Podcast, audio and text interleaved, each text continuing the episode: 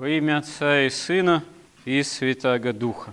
Можно сказать, что один из таких главных парадоксов нашей христианской жизни заключается в том, что спасение уже осуществилось во Христе. Согласно хронологии земной истории, 2000 лет назад, но для Бога один день как тысяча лет, и тысяча лет как один день, и Он ради нашей свободной же воли даровал еще время для земной жизнедеятельности в таком, можно сказать, автономном качестве существования, в рождениях и смертях человеческому роду, пока человек, человечество не изживет этот свой, можно сказать, выбор, еще в Адаме и Еве сделанный земной жизни. То есть, с одной стороны, спасение осуществилось, в принципе, Господь осуществил его благодаря своей крестной жертве и воплощению, но мы в этом смысле спасены в надежде потенциально. А насколько мы спасаемся, зависит от нашего выбора в пользу именно жизни христианской, исполнения евангельских заповедей. И здесь главное, можно сказать, притыкание человека заключается в его гордости. Вообще в страстях греховных но гордость – это самая такая главная и опасная страсть, которая препятствует усвоению спасения во Христе. Как сказал один святой подвижник 20-го столетия в письме к своему ученику, тоже монаху, что если мы нищие и ищем, просим богатства, то это такая серьезная забота. Но если мы приобрели богатство – мы не оставляем заботы, потому что теперь имеем попечение о богатстве, как бы воры не прокрались и не обокрали, не лишили нас этого богатства. Так человек в плане духовном, стяжавший некий опыт, стяжал духовное богатство, допустим.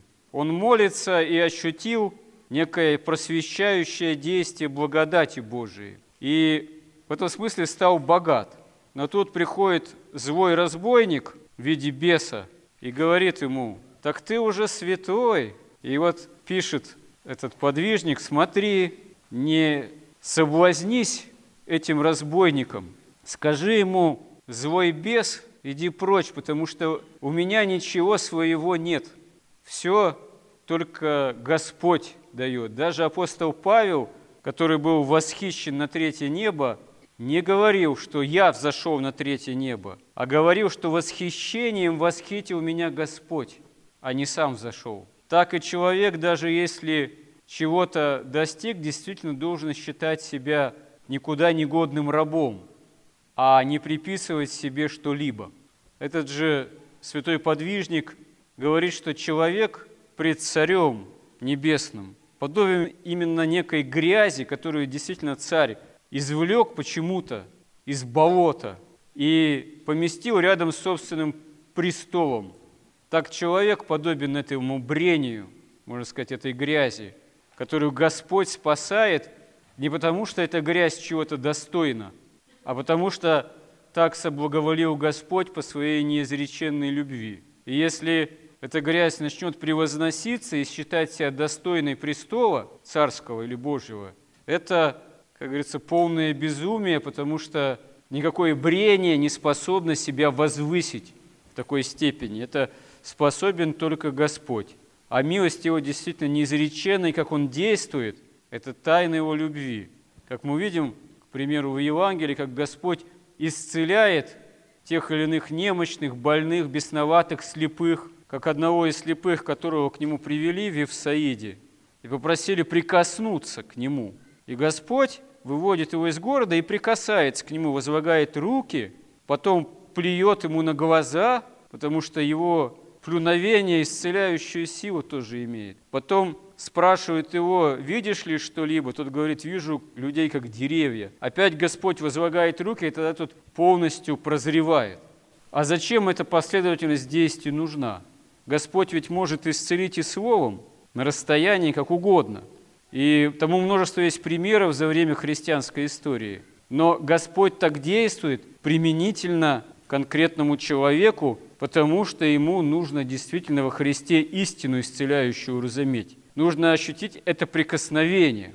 Порой некоторые люди, которые заблуждаются относительно церкви, истины во Христе, говорят, ну вот у вас церковь, то все там. Это значит некий посредник нужен вам там в лице священства, обрядов каких-то. Я сам хочу общаться с Богом. Зачем мне какие-то посредники? На самом деле, по большому счету, священник вовсе не посредник. Священник просто слуга, который служит тому, чтобы действительно Господь прикоснулся к человеку. А человеку, пораженному грехом, нужно порой, чтобы ощутить прикосновение Божие, некие действия таинственные. Нужна учеба, нужно последование за Христом, нужно прийти в разум истины, нужно стать причастным богочеловеческому организму церкви. Как порой мы имеем попечение о ближних, которые еще не пришли в церковь, начинаем их учить, надо раз в неделю в храм ходить, в воскресенье, на божественную литургию, тебе нужно исповедоваться, тебе нужно причаститься. Человек послушал, что-то попытался, вот он отпал, он больше не ходит, а он был причастен церкви. Быть причастным церкви – это дело любви к Богу сознательной, веры. Потому что этот труд прикосновения к Господу, чтобы Господь нас коснулся, он, в принципе, может быть только сознательным. Если человек ничего не чувствует и веры не имеет, да хоть, э, я не знаю, его тут цепями приковать к подсвечнику там, вот, и насильно причащать, не будет толку, будет только вред. Потому что очень многое зависит именно не просто от веры, а еще от того, насколько человек в себе способен как-то начать свою гордыню хоть понемножку пред Богом смирять.